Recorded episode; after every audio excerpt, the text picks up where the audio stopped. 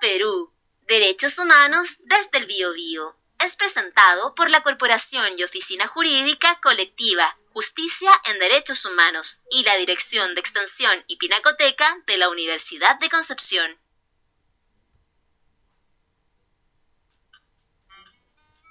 Muy buenos días, buenas tardes o buenas noches, dependiendo de la hora en que nos estén escuchando.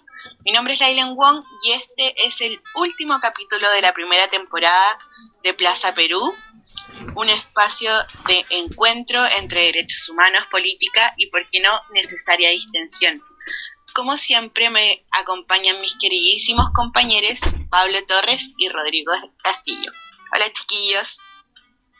Hola, hola, tanto tiempo sin estar por estos lados. Un gusto, como siempre. Así es. Buenos días, o buenas tardes, o buenas noches, no lo sé, a todas las personas que nos escuchan. Los ciber extrañaba. Bueno, el día de hoy tenemos un tremendo tema y además una tremendísima invitada, eh, muy querida además de colectiva, eh, y que la elegimos para hacer el broche de oro de esta temporada, así que eh, vamos a ir a conversar de política y ciudadanía. El día de hoy vamos a estar conversando con Jean Simon Rogers. Jean es politóloga, tiene sus eh, estudios en la Universidad de Denver, eh, en políticas comparadas, por, teoría política de la Universidad de Colorado Boulder y además sus líneas son en general eh, políticas y gobernanza. Actualmente Jean eh, es académica de la Universidad de Concepción del Departamento de Administración Pública y Ciencia Política. Bienvenida Jean. Muchas gracias, hola a todos y todas que están escuchándonos, eh, la hora que sea, y muchas gracias por la invitación. Así que eh, con esta presentación iniciamos la conversación del día. Bueno, como siempre, me dejan a mí el tema de abrir los fuegos en estos asuntos. Así que para introducir el tema de hoy queremos decir que habría que ser un poco ciego para no darse cuenta que actualmente vivimos en un Chile que es sustancialmente distinto al que podríamos tener a estas mismas fechas el año anterior. Después del 19 de octubre, del año pasado, 18 de octubre, cuando queramos fechar el inicio de todo esto, hemos visto una ciudadanía que es mucho más activa, una ciudadanía que es mucho más consciente, una ciudadanía que contesta, una ciudadanía que exige. A tal punto han llegado, eh, digamos, estas, estos cuestionamientos que a día de hoy ya se plantea derechamente un nuevo proceso constitucional. ¿Cuáles son los cambios que van a propiciar estas nuevas circunstancias políticas? ¿Cuáles son las las instituciones que necesariamente tenemos que cuestionar el día de hoy. Para todo eso, el día de hoy tenemos con nosotros a nuestra querida Jane. Y don Rodrigo va a tener el honor de hacer la primera pregunta. Rodrigo, por favor. Gracias, Pablo. Eh, bien, la primera pregunta entonces para nuestra invitada del día de hoy, eh, y obviamente en el contexto de lo que señalaba Pablo respecto de eh, este cambio en el, en, en, el ambiente político que quizás se venía produciendo ya más veladamente desde antes, pero que estalla literalmente el 19 de octubre del año pasado, 18 de octubre, em, hasta la fecha ha observado un cambio radical en la actitud muchas veces de la ciudadanía frente a los acontecimientos políticos que hemos vivido hasta entonces. Ejemplo de ellos son eh, muchas cosas y procesos, el último de ellos el tema del, del 10% de la AFP, pero también han habido una serie de otros temas que han sido abordados con mucha más eh, atención y participación activa de la ciudadanía en el debate público. Eh, y dentro de ello, como bien señalaba Pablo, se ha puesto también en marcha el debate en torno al cambio constitucional. Ya tenemos fecha, la nueva fecha del, plebiscito para octubre de este año respecto de eh, el inicio de un proceso constituyente. Y la pregunta es la siguiente. Si le parece a usted que las instituciones de participación eh, que han existido en las últimas décadas en Chile son suficientes para encauzar las demandas de la ciudadanía para el periodo o para el momento en que estamos viviendo? ¿O, estas van a presentar un, cambio sustancial de, resultar este proceso constitucional? No, claramente que no, que los canales de participación institucional no, no han sido suficientes. Uno, por un lado, que en Chile eh, yo diría debe ser uno de los países con menos canales de participación más allá de solamente votar para la persona que va a representarnos, ¿cierto? Eh, no tiene posibilidad de, de, generar plebiscitos o consultas desde, desde la ciudadanía, agregar cosas a la constitución.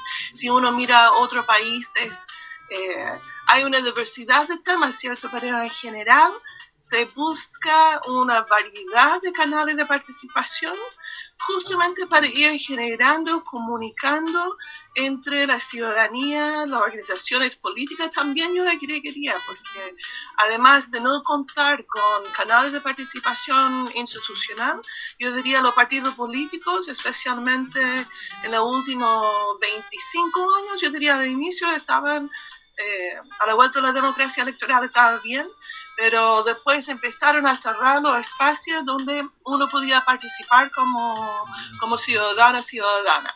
Y como consecuencia, los movimientos sociales se abre como un espacio de, de, participación, como también organización voluntarias, un fortalecimiento de sociedad civil, que es muy importante en cualquier sociedad que tenga una sociedad civil vibrante, que, que va generando, permitiendo eh, debate, discusión. Y ese yo agregaría un segundo punto, porque también la democracia, la manera que está estructurada la democracia en Chile, muy desde arriba hacia abajo, muy centralizado, ¿cierto? Muy concentrado en el presidente, muy concentrado en los partidos.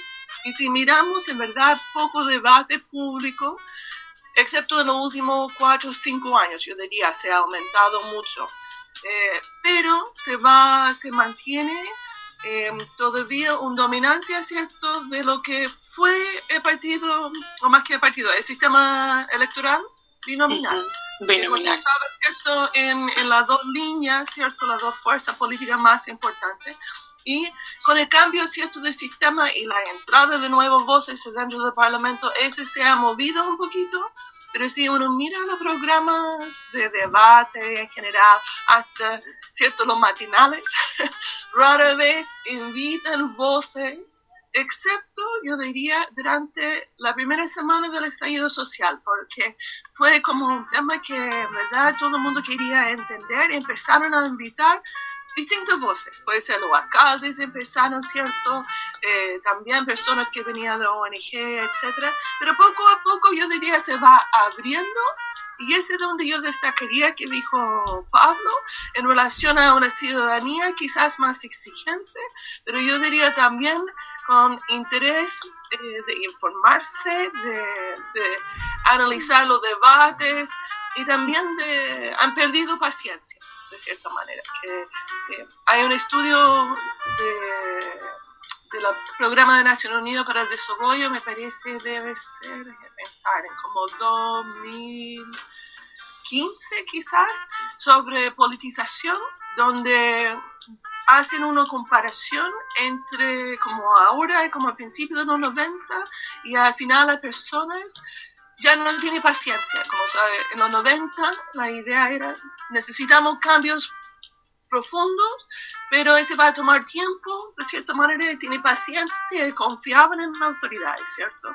Ahora si uno mira, en 2015 ya no confían tanto en las autoridades, como no, ese refleja, ¿cierto?, lo que uno observa también, pero todavía necesitamos ese cambio profundo. Eso, ese va a generar, ¿lo cierto?, que la ciudadanía pero yo diría distintos tipos de ciudadanía, porque es como, es como Estados Unidos, de cierta manera, de donde soy, que por un lado tenemos movimientos, mucha gente a la calle, pero por el otro lado tenemos baja participación electoral. Y tenemos muchas personas que participan que al final votan por Trump, ¿cierto? Que de cierta manera puede ser, es una ciudadanía diferente, yo diría muy movilizado, casi más movilizado que otro, otras ciudadanías, ¿cierto? Van a, la, a los rallies y todo eso. Por eso hay, hay una tensión dentro de la democracia que, que es muy compleja. Muy larga la No, está perfecto. Eh, a propósito justamente de, de, lo que tú nos cuentas, de esta nueva forma de, de, exigir participación ciudadana, de nuevas formas de interpretar también la ciudadanía, eh, nos hemos visto eh, a propósito de, este contexto sanitario, repensar también cuál, cómo poder participar de manera segura, de manera remota. Eh, y por supuesto se ha abierto el eterno, la eterna discusión del voto electrónico, del voto remoto. ¿Tú crees que es una conversación bueno, siempre podemos estar preparados para tenerla, pero que se debe dar necesariamente ya sea para eh, descartarlo o, o, al menos cuestionar la forma de, eh, de votación propiamente tal. Eh, ¿En términos de voto electrónico o en la forma de realizar las elecciones? Podríamos hacer un, yo creo, un paréntesis, pero lo del voto electrónico creo que ha sido algo que ha surgido un poquito fuerte eh, en este último tiempo y ha generado, como siempre, eh, opuestos muy, muy antagónicos. Yo, por lo que yo he leído, yo no estoy a favor de, voto electrónico como que estamos haciendo, por ejemplo, dentro de las universidades y dentro de muchas instituciones, ¿cierto? Eh, uno va votando electrónicamente. Eso sí, pero como el voto, voto para presidente, etcétera, da una cierta preocupación de, sí, hay un cierto desconfianza en cómo podía funcionar Segundo, yo destaco mucho el sistema chileno y eh, los vocales de mesa, el acto cívico de ir, que hay toda una y ese forma parte de la cultura chilena y eh, yo diría es sumamente importante, no sé para ustedes eh, que son más jóvenes, pero yo diría especialmente para las personas que vivieron la dictadura y eh, volvieron, ¿cierto?, a recuperar la democracia en los años 90, es un tema muy importante la participación en ese tipo de instancias que son cara de cara. Y yo destacaría eso especialmente en relación al estallido social que vimos, ¿cierto?, a partir de el estallido social, sí, claramente había la, la marcha, los movimientos, pero también había muchos cabildos, mucho más espacios. Uno tenía la sensación que en verdad la gente conversaba mucho más, que se juntaban para hablar de temas, mucho más que vimos, por ejemplo, durante el proceso que fue liderado por, eh, por el gobierno de Bachelet en, el proceso de cabildos y todo eso. Pues yo, que ese que no me gusta del voto electrónico ese elemento, ¿cierto? Pero en el, en el, contexto en el cual vivimos actualmente, donde hay una preocupación en relación a, a la seguridad sanitaria cuando salimos, yo he pensado mucho sobre el tema porque yo siempre tengo la sensación cuando hablo de ese tema de, de, locales más amplios y todo, están pensando en Santiago, en la región metropolitana, pero no consideran a las personas que viven en distintos sectores. Y ese es donde la brecha digital, yo encuentro, es, eh, es muy importante y va a impactar de manera negativa sobre las personas que, eh, que sabemos, especialmente en nuestra región, y en general son las zonas que son más rezagadas de cierta manera, las zonas que enfrentan más desafíos, justamente son las zonas que tienen menos acceso y muchas veces yo diría, sectores rurales en general votan más que el sector urbano, pero si uno mira los datos sobre la participación electoral en general de personas con mayores recursos y mayor educación, votan más y esencialmente definen, definen los temas. Eso me parece que el servicio electoral tiene que jugar un rol de pensar desde la ciudadanía o desde la diversidad de los distintos ciudadanos y ciudadanas, los distintos territorios y asegurar y facilitar procesos para que pueden votar, porque me parece un voto electrónico en, o sea, Alto Bio Bio va a ser más complicado que, una mesa, ¿no? Que igual van a tener que bajar a, a Ranco, ¿cierto? Como En ese sentido, mejor hacerlo de manera normal. Eh, pero sí, es un desafío importante y eh, como yo dije, yo tengo la sensación que eh, Cervelo, el servicio electoral, ha, ha, pensado principalmente en Santiago y en sectores urbanos y con gente que tiene facilidad de movilidad, no pensando que siempre muestran que muchas personas tienen que tomar locomoción para llegar a votar, que también ese mismo tema de transporte público puede ser un otro, otra fuente de contagio, como eso me parece que son como muy parcelados la manera que van pensando. Mm, toda la razón. Eh, toda Jill, la razón. eh, como última pregunta, durante todo, digamos, este pequeño diálogo hemos hablado un poco de, de una institución en particular o de una idea en particular que es la participación de los ciudadanos.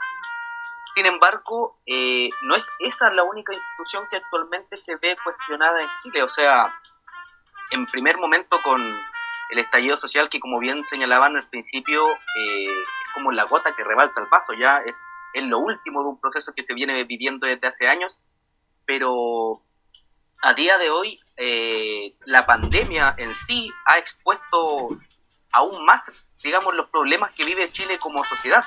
Entonces, en ese contexto, y quizá la pregunta es un poco amplia, pero creo que es, es pertinente en el sentido de, ¿es el momento de cuestionar todo lo que hay en Chile? Porque hay, uno entiende que un país no surge de la nada. Y hay ciertas ideas que se vienen eh, trabajando desde hace años y que se han mantenido en nuestra institucionalidad, como por ejemplo el Estado unitario, que es lo que nos da esta idea de, oye, solamente pensamos para Santiago, solamente pensamos para el centro político, ¿qué pasa con el resto? Esa sería mi, mi humilde opinión, digo, mi humilde pregunta. Sí, bueno, es que entre las distintas actividades que yo he hecho durante un tiempo fui presidenta del capítulo de la región de Biobío de Chile descentralizado, ¿cierto? Yo vengo de un estado federal, como eso, eh, y un estado federal que esencialmente la, la gran mayoría de, de las decisiones se toma a nivel, a nivel local o a nivel como provincial, tiene como... En Estados Unidos somos muy dispersos, de cierta manera, que tiene sus ventajas y desventajas, ¿cierto? En un país como Chile yo diría que un Estado federal no necesariamente favorece lo que pasa, por ejemplo, en Estados Unidos hay estados que, que al final son tan pobres como lo más pobre acá en Chile. eh, bueno, no, quizás no Mm. tanto, como de- porque hay un- no, es que estaba pensando que Puerto Rico, por ejemplo, que es el más pobre dentro de Estados Unidos, igual es mejor que muchos de los países en América Latina, algo así. So, pero de Claro. cierta manera, igual no se va a resolver los problemas si es unitario, federal. Yo encuentro que la propuesta que surgió de la Comisión Asesor Presidencial para Descentralización es interesante, que tiene que empezar a traspasar más, eh, más atribuciones a niveles, a niveles locales, regionales especialmente. Eh, además, recursos, como se necesitan, recursos, atribuciones y claramente vamos a tener la elección del gobernador regional o gobernadora regional el próximo año. Eh, como eso, eso a lo menos eh, va a iniciar un proceso para ir transformando. Eso de cierta manera yo pienso que tenemos que reflexionar sobre lo que queremos mantener y lo que se necesita cambiar. Pero claramente se necesita lograr mayor comunicación y colaboración entre los distintos niveles de gobierno. Yo agregaría también uno de los desafíos principales es cómo superamos el ciclo electoral, porque tenemos la, eh, se va generando políticas, se cambia el gobierno hasta dentro de la misma coalición y empezamos foja cero. Somos cada cuatro años vamos cambiando y no hay necesariamente una continuidad excepto la política económica, ¿cierto? Esa mantiene la continuidad en el tiempo.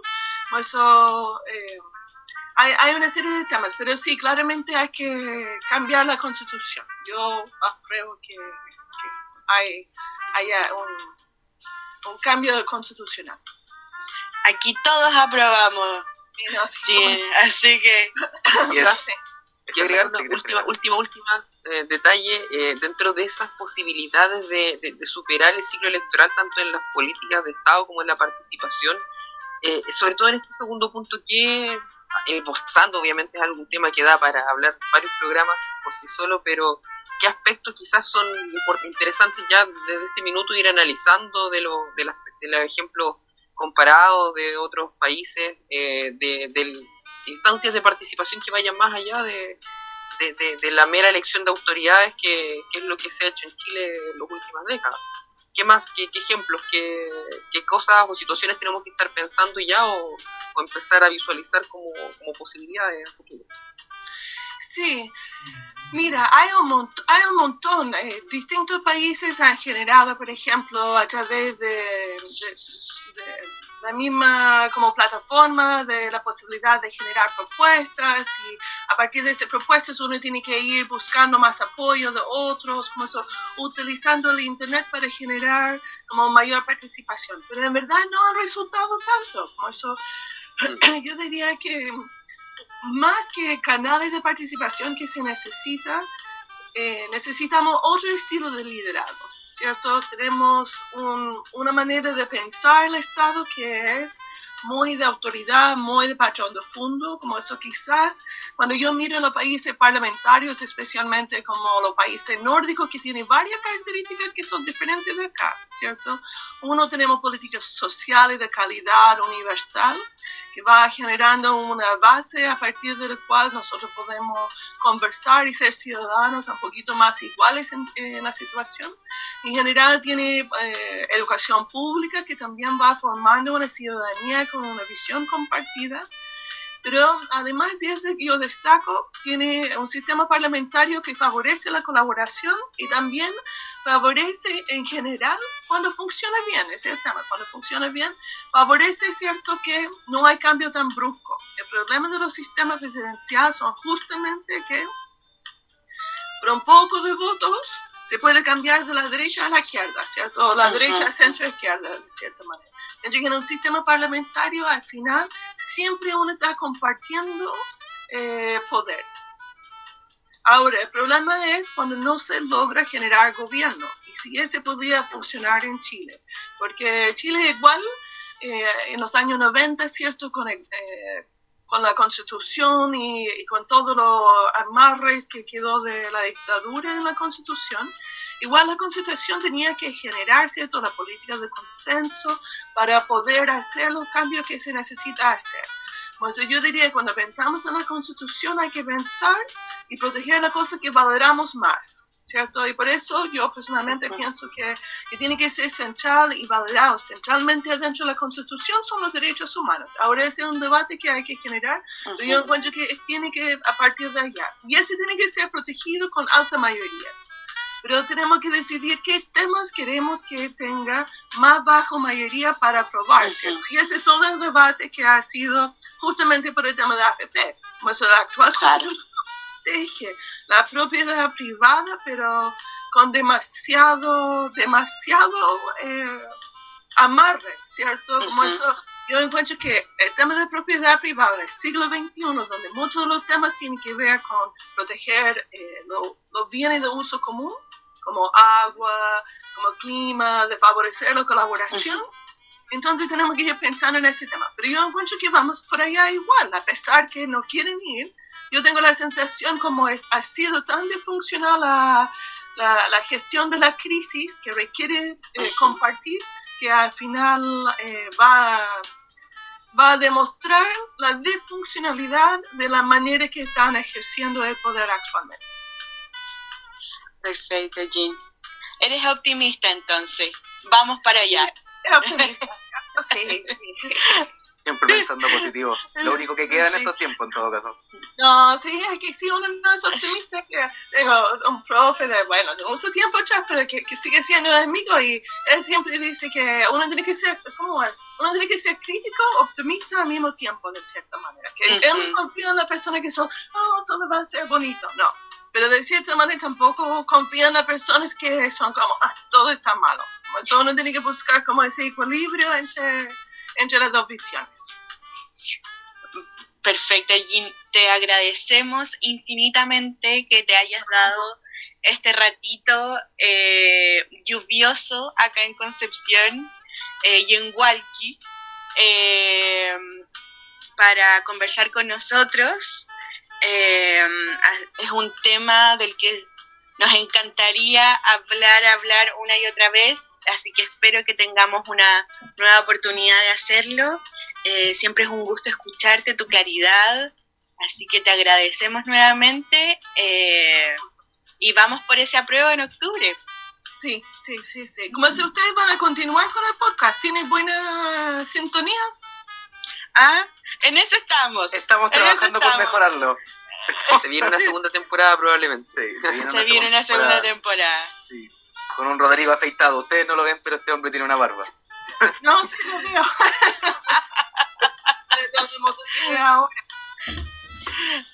Un abrazo grande, Jim. Muchas gracias. Muchísimas Gracias. gracias.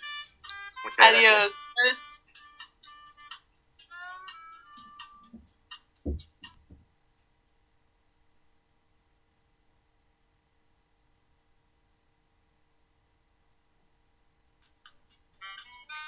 Y después de este pequeño corte comercial y musical, volvemos con el tema de distensión. Como para hacerlo súper contingente, no había otra pregunta que la siguiente. ¿Qué vamos a hacer con el 10% de la AFP? Chiquillos, ¿están nadando en dinero como Floyd Mayweather? Mm, Don Pablo. Hoy aquí tengo, como siempre, unas declaraciones tristes. Primero, nuevamente, mi primer tema de distensión fue rechazado por esta gente déspota. Que lo sepan, que lo sepan. Pero- Yo quiero decir que ese tema eran caídas, lo cual yo Era creo que chistoso. ya hace como tres décadas Era- chistoso, era- que Exacto. no. Era chistoso. Y menos como- podcast, po, weón. Era ya, como ya, loco ya, así. ya les fallé, les fallé, les fallé. Eso Ya, mismo, lo asumo, les fallé, les fallé, pero además, no solamente ustedes me castigan, sino que el universo me castiga. Porque yo soy un trabajador que ha vivido toda la vida en la informalidad. He Ya, tenido pero un todos par de, hemos sufrido he la tenido un par de laboral. trabajos esporádicos en alguna parte, así que mi cuenta de AFP marca cero. Lo que igual es bueno porque significa que nunca me han robado nada. Así que Es una buena si- forma de si verlo. boleteas, si boleteas, yo nunca tampoco he tenido un contrato de trabajo fijo, solo boleteado. Sí, no, no, realidad de gran tampoco. parte de los jóvenes de este país. Y, y también me obligan ahora, te obligan a cotizar. Entonces, Oye, iba a, decir, no he boleteado yo iba a todavía. decir lo mismo. Como son los millennials, como la casta que más ha sufrido la informalidad laboral, bueno, aparte de, no sé, los trabajadores del salitre y las trabajadoras de casa particular, pero francamente, primero con cueva boleteáis, después con cueva podéis pagar ISAPRE o estar en FONA, eh, bueno, los que están en FONASA, eh, es increíble, es increíble, como mucha gente no, no No, tiene nada. cotizaciones a la FP, No, nada. nada. Bueno, Oye, también Podría, podría ser peor, podría ser peor. Podríamos ser deudores de pensión alimenticia. Ahí ya estaríamos. No, Papito tenemos Papito corazón. corazón. Rodrigo, ¿usted es un papito corazón? Confiésese, por favor. Felizmente no. Está bien, está bien. Yo tampoco. Yo tampoco. Podría, en vez de papito corazón, podría ser sugar daddy. Sugar, claro. No, no, no. No, nos alcanza, no nos alcanza el el 10%. presupuesto para hacer sugar daddy. 10%. No, yo tengo 10%, o sea que en realidad es 100% en mi caso, porque todo lo que he cotizado lo puedo retirar. Pero no, no me da, no me da para tanto. Y el otro problema es que estoy en FP Modelo. Ay, Así no. que Oh, uno lo. Qué no lo logra terrible. Pero Oye, en su momento se supone que modelo era buena, como que tenía bajas comisiones, Sí, no sé, alta tema, Tiene rentabilidad. comisiones más bajas, tiene comisiones más bajas, pero es porque es un sistema súper precario de funcionamiento. Me Oh. tinca que, me tinca que Ese su, sistema de devolución de la FP funcionan los mismos servidores de nuestro podcast. Así de precario. Yo creo que por ahí anda. Así de precario resulta AFP modelo. Oye, eh, yo tengo, yo puedo sacar eh, como el 25% de, casi el 25% del total de mi cotización. Eh, más o menos. Y lo voy a sacar absolutamente. O sea, como ¿Qué, va- que... qué va, qué va a hacer con ese dinero? Aparte Porque de comprar tengo- un vino para nosotros, para nuestro primer programa presencial. Absolutamente, vinito infinito, Vinito Emanuela Redondo. Eh, te- puedo sacar un palo, justo.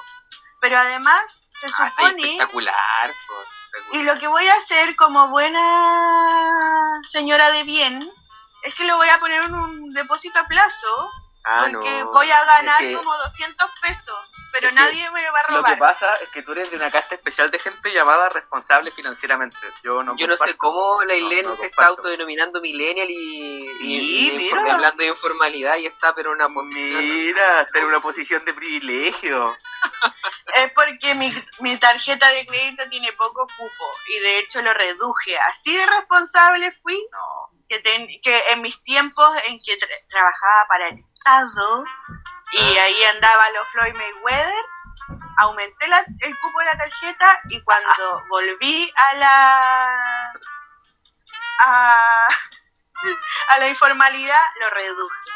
Cuando terminé los sábados por la mañana grabando un podcast de dudosa procedencia con dudosa audiencia, volví a rebajar mi cuota de crédito porque era muy.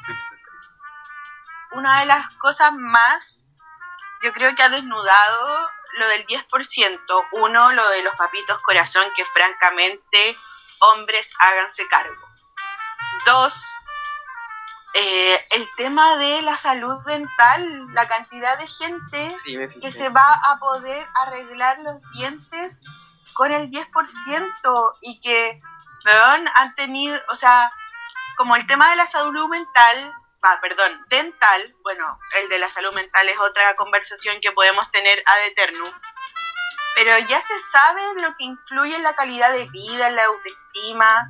¿Se acuerdan del programa de la Luisa Durán, de la primera dama, Sonrisa, de Sonrisa Mujer? de mujer, sí. Muy bueno ese Era programa. un tremendo programa. Entonces, como. Bueno, este eso, eso es lo que tenían las políticas focalizadas, porque era como cada 10 años salía una, así que era... Después para Chile me acuerdo que tuvo el Chile Crece Contigo, que era como la política estrella. Y la Ujú. había sido esa, la de de Mujer. ¿Cuál, cuál es la de Piñera? Eh, Chile muere contigo. No, Noel, Noel que después un, un, un cabro como que andaba diciendo que se le habían robado el, el elige ir sano, ¿no? Ah, elige vivir sano. él, es elige vivir sano. Yo no sé qué tan más sana hemos llegado a vivir en su gobierno, yo creo Ah, que no, pues, no hemos logrado nada, pero las pero pretensiones se están ahí, supone, ¿cachai? claro, su pretensión ahí. era que ese fuera el programa estrella, claro. Una Yo sigo comprando cosas con tres sellos porque como tocino. Son los sellos Mucho de calidad. A mí si tiene menos de dos sellos, no, no lo compro. Lo Pero dudo. Don Rodrigo tiene unos problemas con la azúcar. No, yo con la azúcar tengo Ahora me da un poco ¿De miedo la verdad? Relación- la relación que va a haber entre Fruna y Don Rodrigo ahora que tiene el 10% de su FP. No, Fruna está funadísimo. Es fue- sí, es verdad, está funado. Es verdad. Pero bueno, Pero los tabletones. Y lo algún día ahí vamos a nacionalizar Fruna y Vamos lo vamos a pasar al área de analizar Fruna. Ese es la mejor idea que el presidente del Partido Único ha tenido en este podcast. Nacionalizar Fruna y tabletones para todos, gratuitos y de calidad. Dije vivir chan. Esa fue, esa fue la verdadera política focalizada. ¿Cuánto cuestan los tabletones ahora? Ya no cuestan 10 pesos. Pero cada tabletón o el balde. No, porque el tabletón Pero es mira, balde, yo tengo, yo tengo el sueño, yo no he comprado el balde y todavía lo, lo sueño. Yo tampoco existe verdaderamente Sí, sí el existe, balde o existe es el un, balde, el balde. No, existe. un mito existe el urbano balde. del balde de Estoy tabletones? buscando Mira, es más, el precio, existe según el el balde balde, ADN, es de 3.800 pesos en región. El tab, el, El balde. Pero sí baratísimo, si esa es la gracia que tiene, weón. Oye, Lai, ¿por qué no invierte ese 10% en tabletones como corresponde?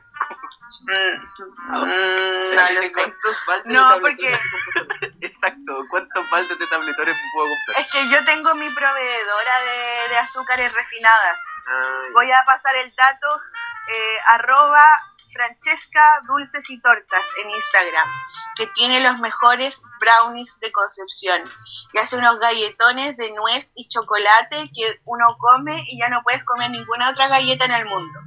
Como que después de eso las cookies simplemente como que no existen. Tu, sí, no, tu boca no puede volver a comer cookie otra vez. La, la cara de Castillo está muy tu No, yo, yo no, no puedo ver ese Instagram porque voy a...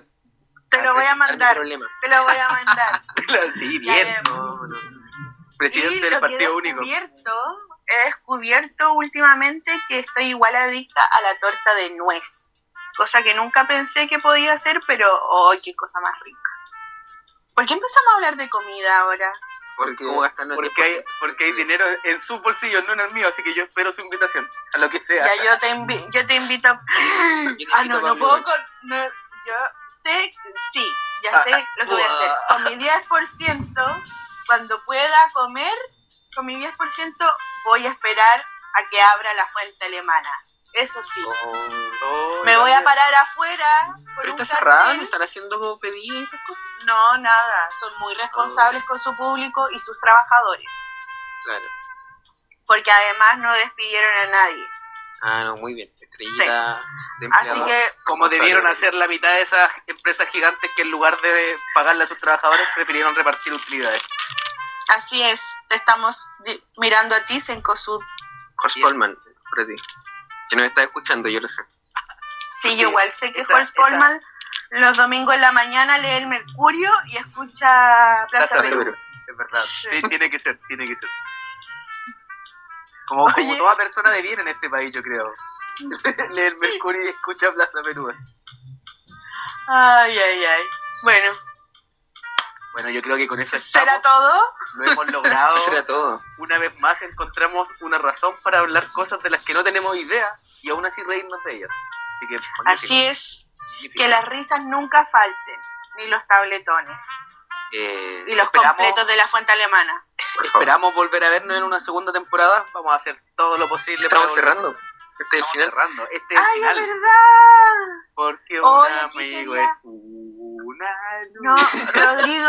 Mala canción, mala, mala, mala. Oye, pésima. es magnífico, es magnífico. Ah, por favor, me cargue. La típica como de licenciatura, padre de cuarto medio.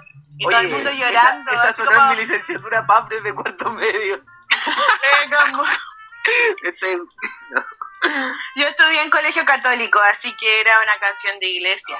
Pero de la de las empoderadoras. Hay algunas. Les voy a mandar mi, sí, hay varios. mi playlist. Yo creo que. No sé. Cambiaría la canción. Eh, y ya, pues nos despedimos de esta primera Forever temporada. Hemos tenido maravillosos invitados que ojalá podamos tener eh, en un segundo periodo. Vamos a hacer unas reestructuraciones a pedido de nuestro comandante general. El, el comandante Eh. siempre ha estado molesto con todo lo que hacemos, así que desde hoy cambia todo. Cambia Pablo, cambia la Elena. No sé si eso va a seguir Rodrigo, pero Reestructuración de personal. el todo, todo. pide. Oye. Tengo, tengo una sola duda. Tú sabes que si tú me despides, yo te voy a demandar por las cotizaciones impagas. ¿Está ahí claro? Sí, te- te- claro que. Claro, está clarísimo. Excelente. Ay, ay, ay. Así que amigos, en este último capítulo, último capítulo de eh, la primera temporada de Plaza Perú, nos despedimos eh, con optimismo Sí, por el apruebo. Optimismo por el apruebo y optimismo porque el- la segunda temporada puede hacer de forma presencial y con un vituperio para nuestras invitadas e Es invitados. verdad. Es Mucho verdad. optimismo. Hacerlo más directo, más, más en vivo. Ya pues, Un Un abrazo abrazo a todos. Hasta luego. Nos, muy bien. Ha sido. un nos gusto. oyemos. Nos nos oyemos oyemos. luego.